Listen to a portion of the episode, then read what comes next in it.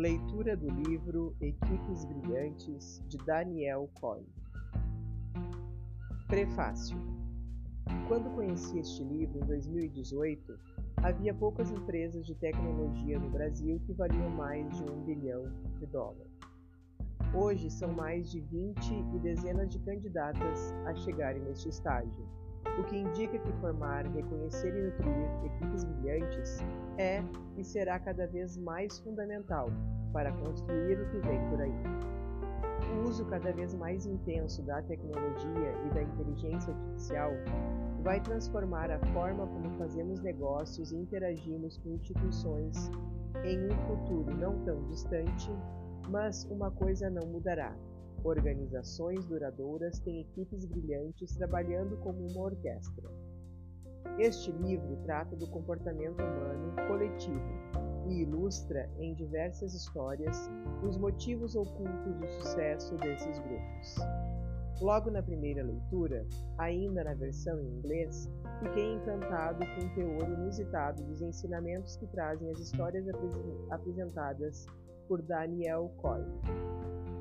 Por exemplo, o caso de Jeff Dane, um engenheiro que trabalhava numa empresa que não era nenhuma daquele que, naquele ano de 2022 e que, seduzido por um desafio difícil, resolveu mergulhar em uma tarefa que supostamente não precisava fazer.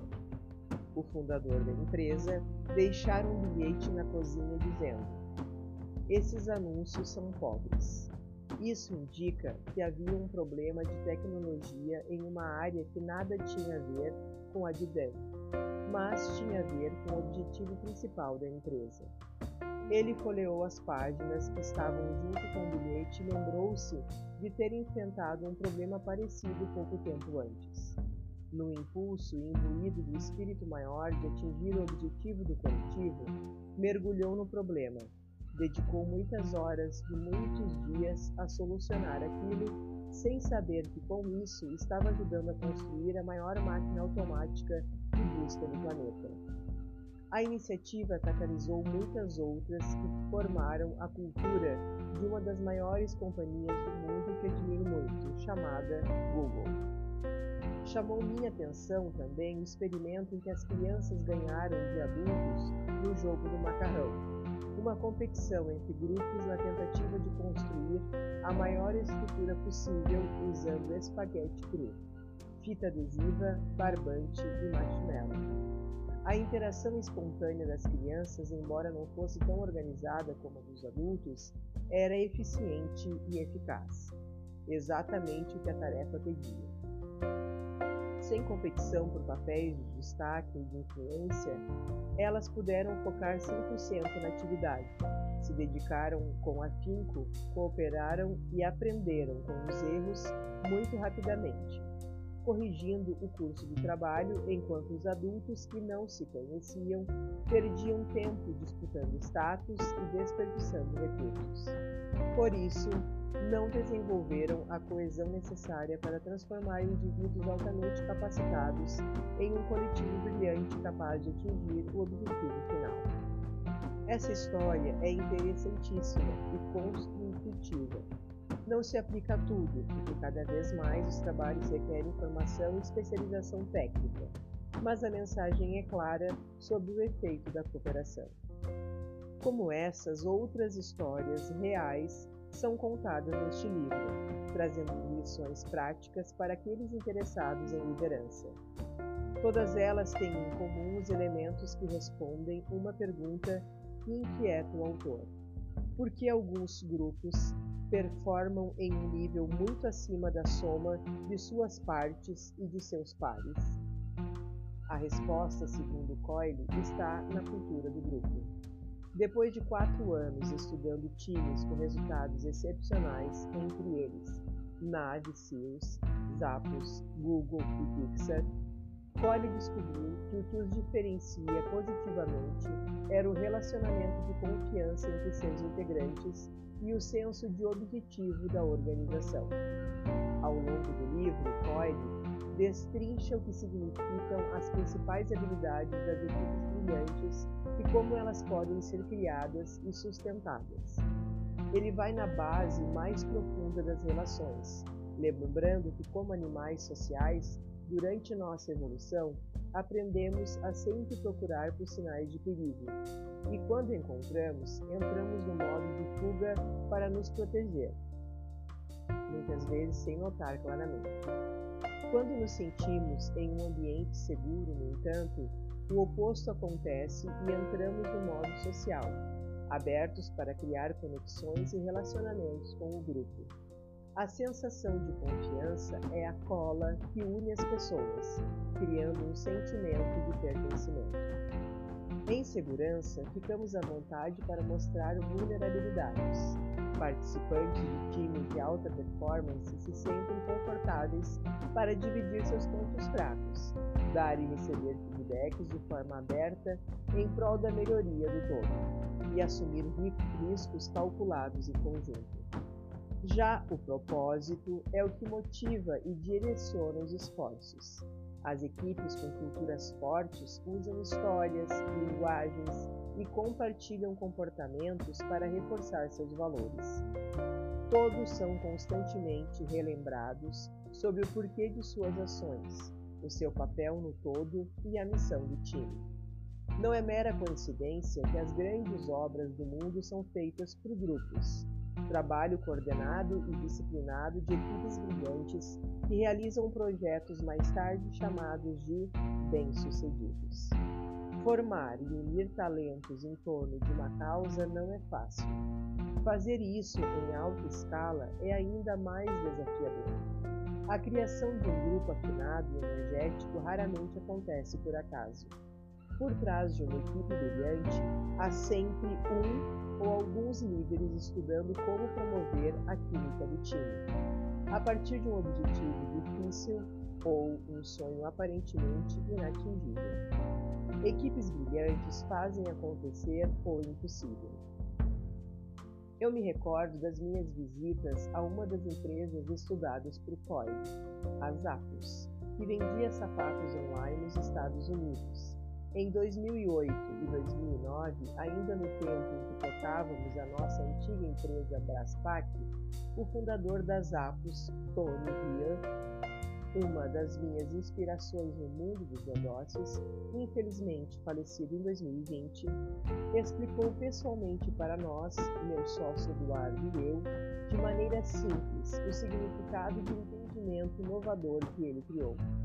Alguns anos depois, copiamos esse modelo na Estônia, com seu consentimento e adaptamos a realidade do nosso setor e com a criatividade da nossa equipe, o que deu origem à nossa obsessão por um atendimento ao cliente em 5 segundos.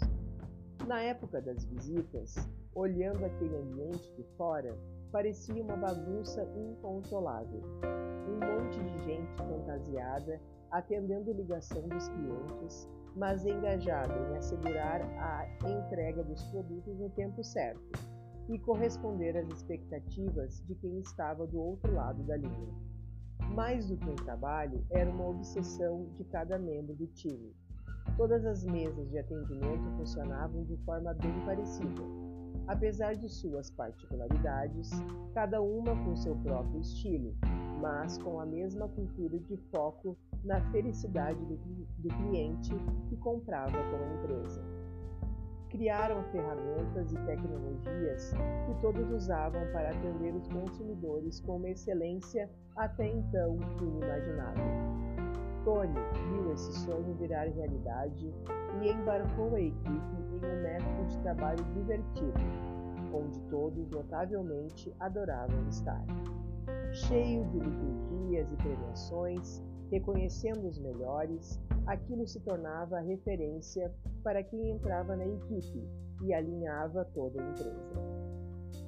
A primeira vez que estive lá, havia cerca de 40 pessoas na excursão, ansiosos por ver aquele jeito de trabalhar e enchendo de orgulho os atendentes, que compreendiam a magnitude do que estavam realizando, tornando-se referência para outras empresas de diversos países.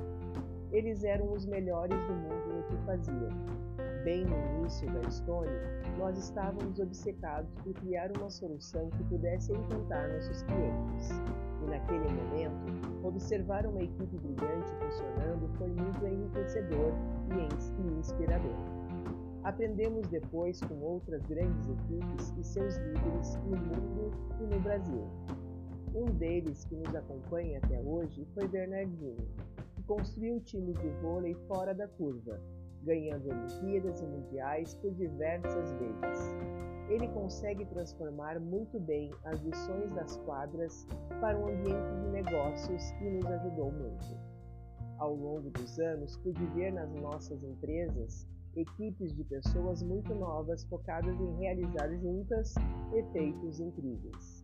Assisti a diversas iniciativas que mudaram o curso do setor financeiro no Brasil, a partir da atitude de poucas, de poucas pessoas que se dedicaram de corpo e alma a essa transformação, que torna o nosso país um caso a ser estudado por economias desenvolvidas. Algumas equipes brilhantes, públicas e privadas, trabalharam simultaneamente para tornar a vida dos brasileiros melhor e criar competitividade, o que nos enche de orgulho. Não consigo me esquecer de um dia, em 2013, quando o caos estava instaurado no sistema de transações central da Estônia. Por iniciativa de um ser humano que decidiu resolver o problema, e tomou aquele desafio como uma questão de honra, assim como Jeff Boone fez na Google, sua equipe trabalhou por duas madrugadas seguidas até encontrar a causa do problema. O grupo corrigiu o que estava errado, colocou a empresa de volta no eixo e transformou a autoestima de cada uma das áreas da companhia. Depois do episódio, aquele mesmo sistema viabilizou a Estônia servir mais de um milhão de clientes ao redor do Brasil e tornar mais justo o sistema de pagamentos nacional. Parabéns àquela equipe brilhante e às diversas outras espalhadas pelo mundo.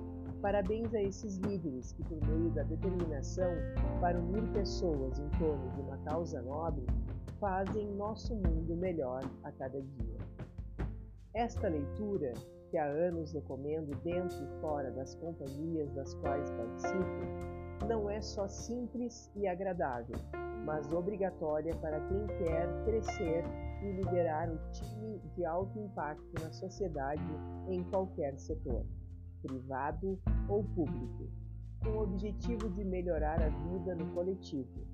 Ainda há muitos desafios impossíveis a serem desbravados. E isso exige equipes brilhantes. Boa leitura. André Street, fundador da Stonico. Introdução.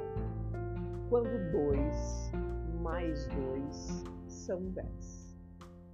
Vamos começar por uma pergunta que talvez seja a mais antiga de todas por que certos grupos se tornam mais fortes do que a soma de suas partes, enquanto outros se tornam mais fracos? Há alguns anos, Peter Spillman, designer e engenheiro, organizou uma competição para tentar descobrir a resposta.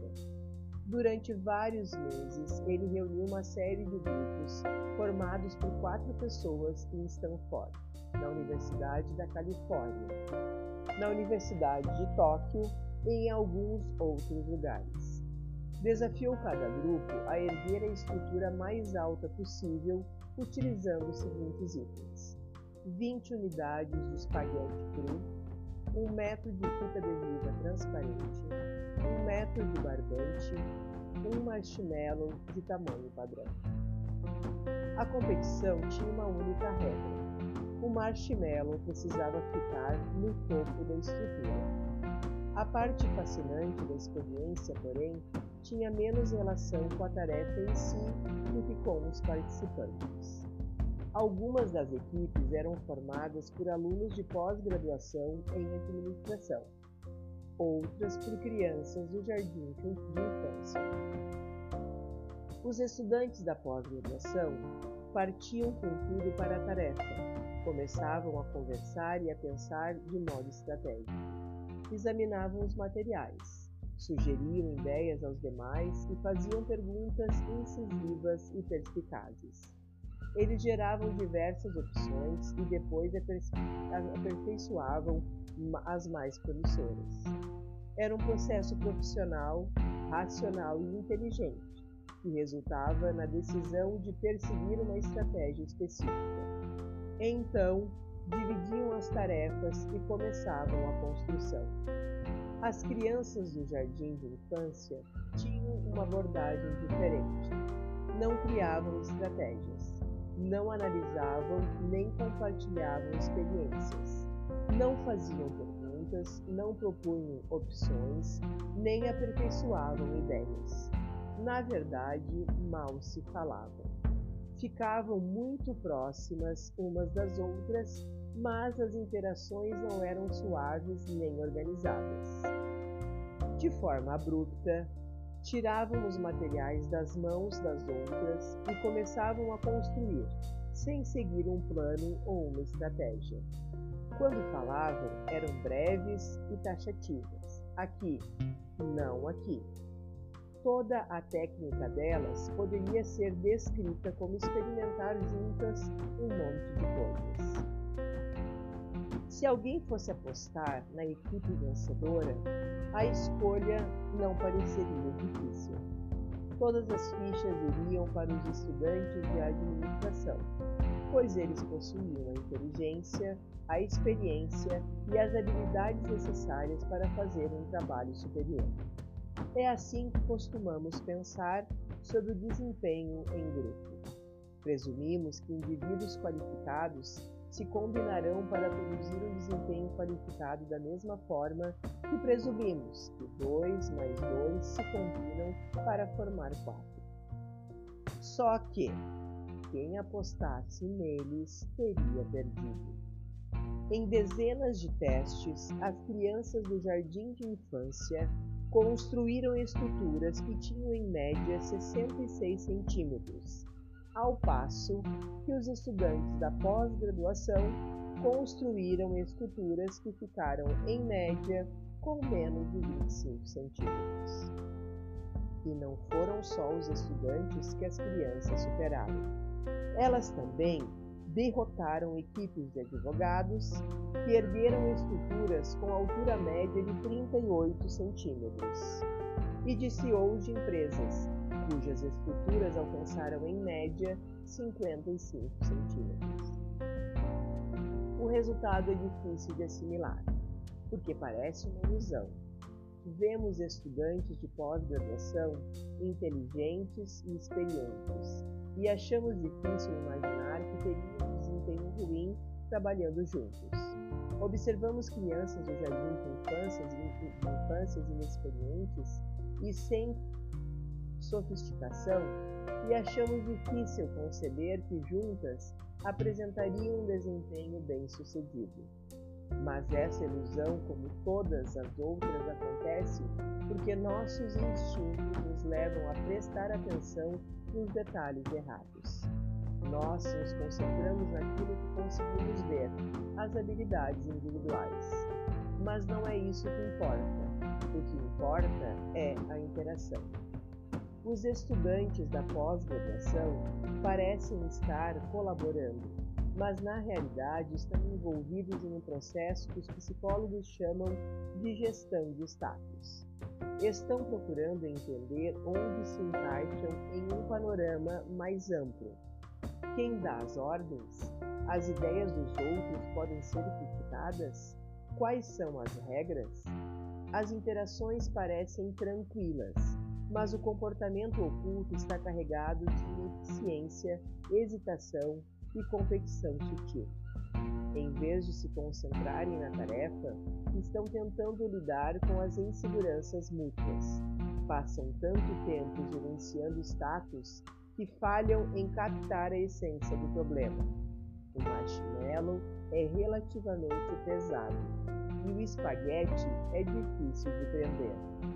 Com isso, as primeiras tentativas costumam desmoronar e o tempo acaba. As ações dos garotos do jardim de infância parecem desorganizadas à primeira vista. No entanto, quando são observados como uma única entidade, o comportamento é eficiente e eficaz. Eles não estão competindo por status. Trabalham lado a lado e cooperam com energia. Movimentam-se depressa, identificando problemas e oferecendo ajuda. Experimentam, arriscam e corrigem os resultados, o que os conduz a soluções eficazes. Eles têm sucesso, não porque são mais espertos, mas porque trabalham juntos de um jeito mais esperto. Recorrem a um método simples, poderoso que permite que um grupo de pessoas comuns apresente um desempenho bem superior à soma de suas partes. Este livro é a história de como esse método funciona. A cultura de grupo é uma das mais poderosas forças do planeta. Percebemos sua presença em negócios bem-sucedidos, equipes vitoriosas e famílias prósperas e sentimos quando está ausente ou tóxica. É possível mensurar seu impacto nos resultados. Uma cultura forte aumenta a receita líquida em 765% no decorrer de 10 anos, de acordo com um estudo feito em Harvard com mais de 200 empresas. No entanto, o funcionamento interno da cultura permanece um mistério. Todos nós queremos uma cultura forte em nossas organizações, comunidades e famílias. Todos sabemos que funciona. O que não sabemos é como funciona. Talvez o motivo seja o modo como pensamos sobre cultura. Tendemos a achar que se trata de uma característica de grupo, como o DNA. Culturas fortes e bem estabelecidas, como as do Google, da Disney ou das SEALs da Marinha Americana, se mostram tão singulares e especiais que parecem de alguma forma pré-determinadas. Nessa maneira de pensar, a cultura soa como um bem definido pelo destino. Alguns grupos recebem o dom de uma cultura forte, outros não. Este livro segue uma abordagem diferente Passei os últimos quatro anos visitando e pesquisando oito dos grupos mais bem-sucedidos do mundo, entre eles unidades militares e operações especiais, uma escola da periferia, um time de basquete profissional, um estúdio de cinema, um trupe de comediantes e uma quadrilha de ladrões de joias. A escolha dos grupos foi feita com base em três critérios: Primeiro, o desempenho deles os manteve na faixa do 1% mais eficiente de sua área durante pelo menos uma década, quando aplicável. Segundo, o grupo se mostrou bem sucedido com diferentes integrantes. E terceiro, sua cultura tem sido admirada por autoridades do seu setor e fora dele. Ao lado das culturas bem-sucedidas, também observei muitas outras não tão exitosas prevenindo qualquer possível viés na seleção. Com isso, descobri que as culturas desses grupos são criadas por um conjunto específico de habilidades que se beneficiam do poder do nosso cérebro social para criar interações exatamente iguais àquelas usadas pelas crianças do jardim de infância ao construir torres de espaguete. E são essas habilidades que formam a estrutura deste livro. Habilidade 1: Construir segurança. Explora como sinais de conexão gera elos de pertencimento e de identidade. Habilidade 2: Compartilhar vulnerabilidades. Explica como os hábitos de risco mútuo levam à cooperação confiante. Habilidade 3: Estabelecer propósito. Revela como as narrativas criam metas e valores compartilhados. As três habilidades funcionam nesta ordem: primeiro desenvolvendo-se a conexão do grupo e depois canalizando a operação. Cada parte do livro é estruturada com uma visita, na qual primeiro exploramos como cada habilidade funciona e depois vamos a campo passar algum tempo com grupos e líderes que empregam esses métodos todos os dias. Cada parte termina com uma coleção de sugestões concretas para aplicar essas habilidades em seu grupo. Nas páginas a seguir, vamos nos debruçar sobre algumas das equipes mais brilhantes do planeta e entender por que elas funcionam.